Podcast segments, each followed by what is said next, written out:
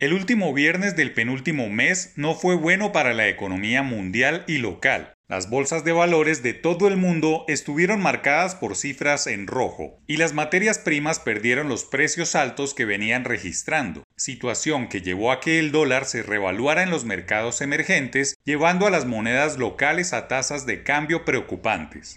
En Colombia, el precio de cotización se mantuvo en 4 mil pesos, una cifra que no se veía desde hace meses durante el pico de la pandemia y que da luces sobre una situación invisible para la esperada normalidad. Las bolsas europeas, asiáticas y los futuros en Estados Unidos se derrumbaron como consecuencia de la preocupación global por una nueva variante del coronavirus detectada en Sudáfrica que hizo saltar las alarmas en los mercados, tal como ocurriera el 8 de diciembre de 2019 en un mercado de mariscos en China. El precio del dólar en los mercados emergentes siempre es el mejor termómetro sobre la preocupación de los inversores sobre la situación en el mundo. Una nueva variante de COVID-19 y la caída de las bolsas impulsó al dólar, que siempre funciona como activo refugio en épocas de incertidumbre.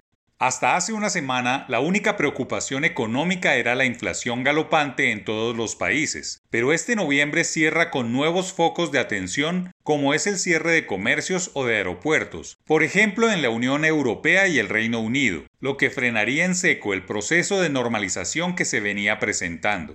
Si bien aún solo hay especulaciones, la prensa especializada plantea la hipótesis de que, según el Instituto de Genética de Londres, la nueva cepa evolucionó durante una infección crónica de una persona inmunodeprimida, posiblemente en un paciente con VIH-Sida no tratado. Sudáfrica tiene 8,2 millones de personas infectadas por el VIH, el mayor número del mundo. La variante beta, una mutación identificada del año pasado en Sudáfrica, también puede proceder de una persona infectada. Ante esta situación, la OMS convocó una reunión para analizar el B11529 y decidir si se designa como variante de interés o preocupación. Si lo hace, recibirá un nombre de letra griega bajo el esquema de denominación de la OMS.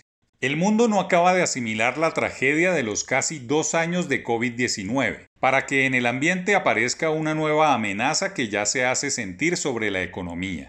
El precio del dólar es el primer anuncio de que un manto de preocupación se posa sobre la evolución del fin de año, situación que solo se aclarará cuando los científicos envíen mensajes de tranquilidad. Entre tanto, los cuidados individuales y el miedo a las aglomeraciones, los tumultos y el contacto son las únicas armas eficaces contra los contagios. Una nueva variante del coronavirus y un dólar a cuatro mil pesos es la preocupante realidad con la que se enfrentará el cierre del año, que dicho sea de paso, vuelve a oscurecerse, recordando que todo puede cambiar en cualquier momento y que no hay maneras de generar tranquilidad en un mundo cambiante. En lo económico no hay mucho por hacer. Lo único es un llamado a la precaución, a la vacunación masiva y al control con los desplazamientos.